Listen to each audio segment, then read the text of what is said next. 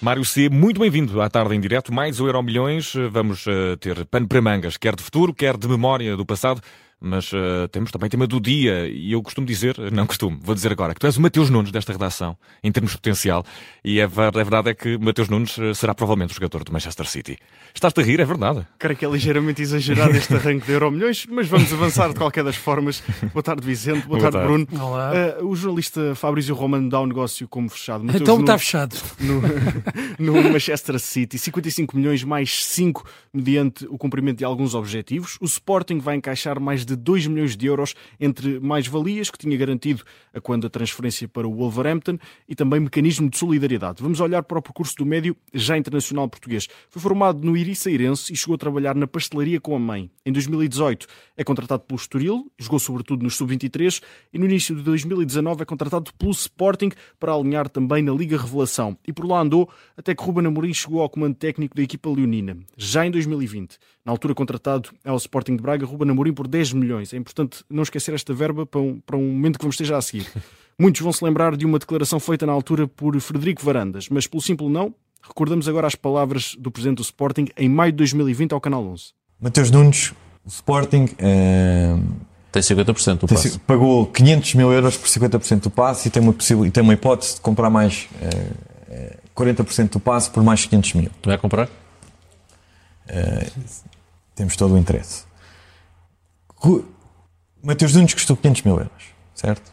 Portanto, vai custar 900 mil. Eu não tenho, repare, o que eu já vi do Mateus Nunes, é de como está a treinar hoje com os colegas ao lado de um Bataglia, ao lado de um Dumbiá, ao lado de um Vieto, eu não tenho dúvidas nenhumas que Mateus Nunes vai pagar Ruben Amorim. Só o Mateus Nunes vai pagar o Ruben Amorim na altura parecia muito arriscado. Era um jogador que apenas aqueles que acompanhavam a Liga Revelação conheciam e mesmo assim não era o maior destaque da prova. A partir daí, Mateus Nunes chegou à equipa principal dos Leões, brilhou e pagou de facto a transferência de Ruben Amorim, os tais 10 milhões, mais do que pagou essa verba. Na época do título, em 2020-21, Mateus Nunes até nem era titular, era suplente de João Mário, que era assim o titular no meio campo do Sporting, mas acabou por ser um dos jogadores mais utilizados, porque entrava sempre no decorrer das partidas e conseguia sempre dar um contributo válido. Está, por exemplo, um gol que ele marca ao Sporting de Braga na Pedreira.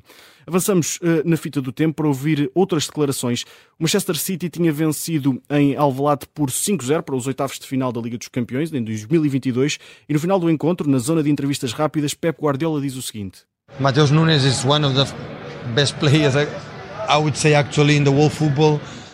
Pep Guardiola aqui a dizer que uh, Mateus Nunes é um dos melhores jogadores no futebol mundial na atualidade. E hoje está mesmo tudo encaminhado para que o jogador português assine eh, pelos Citizens. Dizer só que não saia bem do Wolverhampton, quis deixar de treinar para poder forçar a saída para a equipa do Manchester City. Podemos também discutir se a equipa, uh, o campeão inglês, uh, pela forma como joga, pelo número de opções que tem naquela posição, se é o clube ideal para Mateus Nunes. No entanto, a ascensão é bastante impressionante. Até 2028, Mateus Nunes vai ser jogador do Manchester City. Pois e, sim. E só, só, para acrescentar aqui, a questão é que eh, pagou o Ruben Amorim, eh, mais do que pagou, mas eh, a sua saída do Sporting foi também quase um momento de cisão entre Ruben Amorim e Frederico Varandas, portanto não ficou assim, ficou pago, mas não ficou soldado, diria assim. E, e o Sporting o ano passado sofreu com a ausência de Mateus Nunes e esta transferência para o City, um ano depois do jogador ter ido para o Wolverhampton. É verdade que também motivado pela lesão de, de Kevin De Bruyne, não saberemos uh, nunca se Kevin De Bruyne não se tivesse lesionado, se a transferência ocorreria já este ano. Sabemos é que há ali um, uma lacuna no, no City que era preciso comatar e, e Guardiola, como já acreditava também no jogador, foi buscá-lo. Mas há aqui uma questão que, que, que eu ponho, é saber se é a transferência no ano passado para uh, o Wolverhampton foi boa para o jogador e para o Sporting. Para o Sporting não foi. E hoje podemos dizer, bem, uh, mas um ano depois o jogador vai para o City e já tem experiência de Premier League. Mas será que uh, não teria ido, por exemplo, este ano se tivesse uh, ficado no Sporting. É, é, uma questão apenas. É, é verdade que uh, foi para a Premier League, uh, também acabou por ganhar mais protagonismo por isso mesmo, mas talvez tivesse sido benéfico para o jogador permanecer mais um ano no Sporting e para o Sporting uhum. teria sido certamente uh, benéfico ter contado com o jogador no ano passado e provavelmente até o conseguiria vender por um valor bastante mais elevado do que aconteceu no ano passado, mas isso é, é, é provável... é tudo especulação. É, mas a provável necessidade é capaz de ter feito Mateus Nunes sair por uma pechincha. Em vez de pagar quatro vezes o Ruben Amorim, se calhar tinha pago Oito vezes Oito. o Ruben Amorim. Ou um plantel inteiro. Bem, Mário, no futuro, hoje vamos falar da UEFA Youth League uh, e também de um reforço da participação portuguesa na prova, porque agora são, disseste-me há pouco, quatro. Quatro equipas portuguesas na UEFA Youth League. É a maior participação de sempre portuguesa uh, nesta prova. Uh, a competição em si não é uma novidade, não é uma prova desconhecida. O Benfica e o Futebol Clube do Porto até já venceram. Um, e porquê é que trazemos aqui hoje ao Euro Milhões a Youth League? Porque a próxima edição vai representar então a maior participação portuguesa de sempre na prova. Vamos tentar explicar. A Youth League, a Liga dos Campeões Jovens, tem duas vertentes. Tem o caminho da Liga dos Campeões, onde é replicada exatamente, de forma exatamente igual, a fase de grupos da prova milionária. Nesta fase vamos ter Benfica, Futebol Clube do Porto e o Sporting de Braga, que ontem carimbou o apuramento uhum. para a Liga dos Campeões. Portanto, a equipa de Júniors também vai marcar presença na fase de grupos da Youth League. Liga. Aqui temos três equipas portuguesas neste caminho da Liga dos Campeões. E depois ao campeão. E paralelamente ao caminho dos campeões de júniores, exatamente, que é através de eliminatórias até à fase final, onde depois nesta fase final os campeões júniores se irão cruzar com, então, com as equipas que vêm da fase de grupos. E neste caminho dos campeões, Portugal vai, com, vai contar com mais um representante, o Famalicão, de forma surpreendente, mas meritória. Uh, o Famalicão venceu o último campeonato de, nacional de júniores e vai também marcar presença na Youth League, a prova dos jovens, uma rampa de lançamento para muitos dos grandes talentos do futuro do futebol europeu. Vai ter este ano então a participação portuguesa reforçada.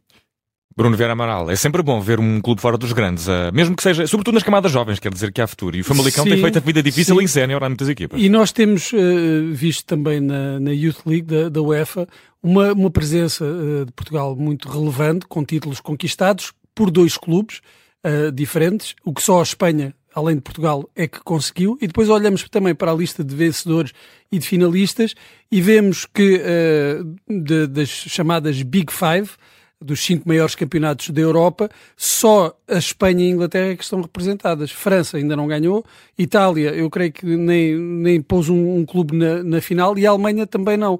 E isto é, é, é, também revelador do trabalho que tem sido feito pelos clubes portugueses, a grande aposta que tem sido feita pelos maiores clubes portugueses uh, nas camadas jovens e agora, com a presença do Famalicão por ter uh, vencido o título no ano passado de Júniores, vemos também que esse é um trabalho que está a ser feito não só nos grandes, mas em clubes de média uhum. dimensão e que podem ter aqui uma oportunidade uh, para uh, reforçar não só os plantéis principais, mas como também de conseguir depois vendas que permitam equilibrar as finanças, reforçar os plantéis, ser mais competitivos, porque isso é que nós precisamos clubes de média dimensão que sejam competitivos e aqui pode ser um caminho esta aposta nas camadas jovens.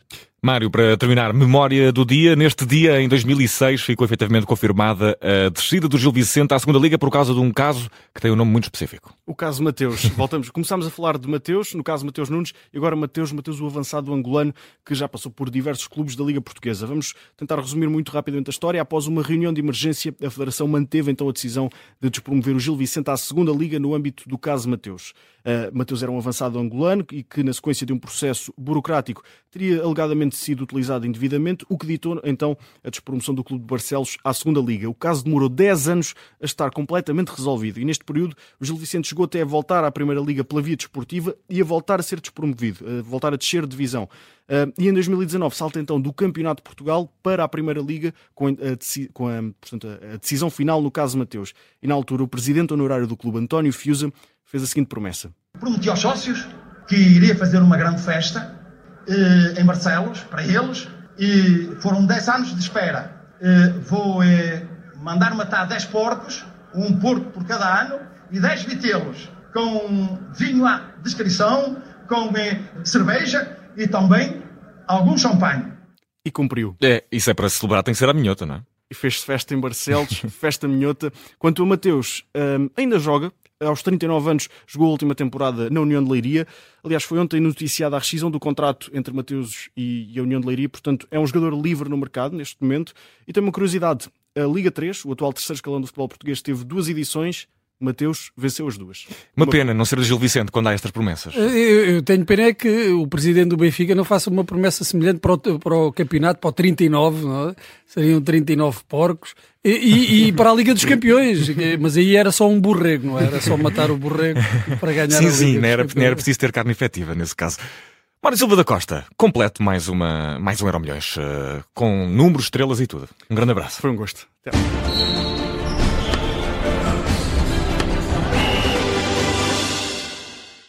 Rádio Observador.